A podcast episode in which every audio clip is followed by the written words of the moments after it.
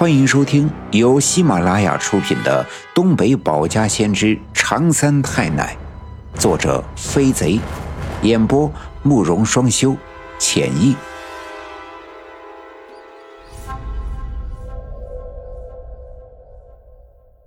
第二百七十三章：陈俊生尸体难找到，刘老七回忆银项圈。说来也怪。这血蛇藤生成的那张大网遮住了那个一直冒出阴气的大水缸，于是笼罩在整个刘家镇上空的阴气便很快的消散。而东山脚下那个营地里，那些患病的工人身上的恶疾眼看的转好，不一会儿的功夫，身上的皮肤光洁如新，刚才严重的发烧也已经退去。人们欢呼雀跃，越是经历过这样的痛苦的折磨的人们，越是对现在清爽的空气感到无比的欣喜。那些县里来的医疗队的医生们脸上也露出了笑容。那个带头的大夫说：“既然大家伙的病都好了，那我们呀也该回县城了。但这病来的蹊跷，还因此死了一个人。”所以啊，我们要看一看那个人的尸体，采集样本回去做研究。于是他们收拾东西，拎着医药箱，转身朝停放陈俊生的尸体的地方走去。可奇怪的是，当他们到了那里，才发现陈俊生的尸体不见了。于是他们喊来其他的工人。但大家都纷纷的表示，刚才那些工人的病恶化的突然，大家都忙乎这事儿，所以没人注意到那具尸体。于是人们又到处的搜寻了一阵，翻遍了整个营地附近的每一个角落和每一处草丛，都没有发现一丁点的踪影。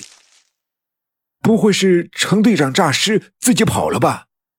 有人说道。于是人们议论纷纷。有人说：“这说不定啊！这两天刘家镇的怪事太多了，单说今天上午遮住整个营地的滚滚黑云就十分的诡异。”还有人说：“根本不可能有什么诈尸的事儿，那些呀都是老人吓唬小孩的鬼话，或许是让野狼或者是野狗给拖走了。”那个大夫吆喝住大伙儿，让大家不要胡乱的猜测。不管尸体是怎么失踪的，大家一定要尽力的找到。陈俊生的家属还没有前来领尸，我们就这样把尸体给弄丢了，没法跟人家交代。但能找的地方，大家伙都翻遍了，即便是那个大夫又仔细的找了两遍，仍旧没有发现陈俊生的尸体。我站在院子里，抬头看着小阴婆的半山腰，心里暗想。刚才在那个充满阴气的王革命的院子里，是程俊生把我抱起来，逃离了那个凶恶的地方，而如今他的尸体不见了，或许是被埋藏在了半山腰泉水下面的那个深邃的地穴里了。但我并没有跟所有的人说出我的想法，因为我知道我无法跟他们解释清楚。想到这儿，心中不禁油然而生一种悲痛。我与程俊生并不熟悉，他死后的灵魂却救我于危难。我想起我刚来营地的时候，他在我的身后拍我的肩膀，他那张溃烂不堪的脸上竟然露出了那么温暖的微笑。或许我们的前世，甚至在某一世有着什么特殊的缘分。所以今生以这样的形式出现在我的生命里，我不禁感慨：一切皆有因果，命运终归天定。那个大夫带着工人们和县城里来的卫生队的医生们，仍旧一遍遍的在营地的附近搜索。这尸体丢了不是一件小事儿，所以不找到怎能罢休？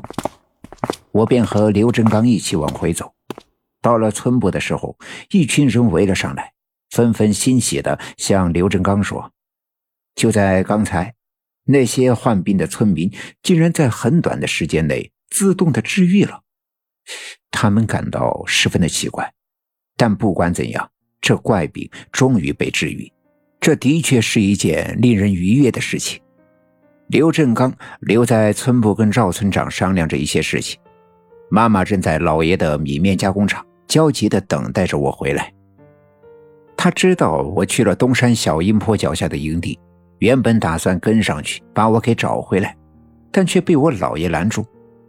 他对我妈妈说：“大勇这孩子呀，长大了，而且从他的眼神中可以看到他背负的东西和我们常人的不同，所以一切由他去吧，相信一切都会逢凶化吉。你只要在这里等他回来就好。”我姥爷家的祖上是地主，所以他小的时候家里的条件十分的宽裕。在那个年代，有钱人家的孩子才有机会读书识字，所以我姥爷是个十分有文化的人。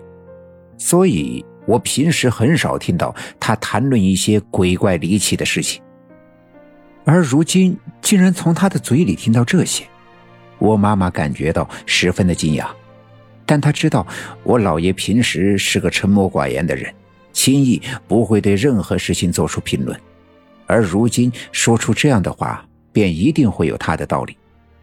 于是，我妈妈便按照我姥爷的说法，搬了一把凳子，坐在加工厂的门口等我回来。等他果然等到我回来的时候，自然十分的高兴，连忙把我抱起来，上下打量。看到我浑身上下完好无损，才放下心来，于是把我放在地上，拉着我的手往家走去。今天我爸爸恐怕又要在村部里加班，晚上应该像昨天一样，要陪着村里的小分队员们一起吃饭。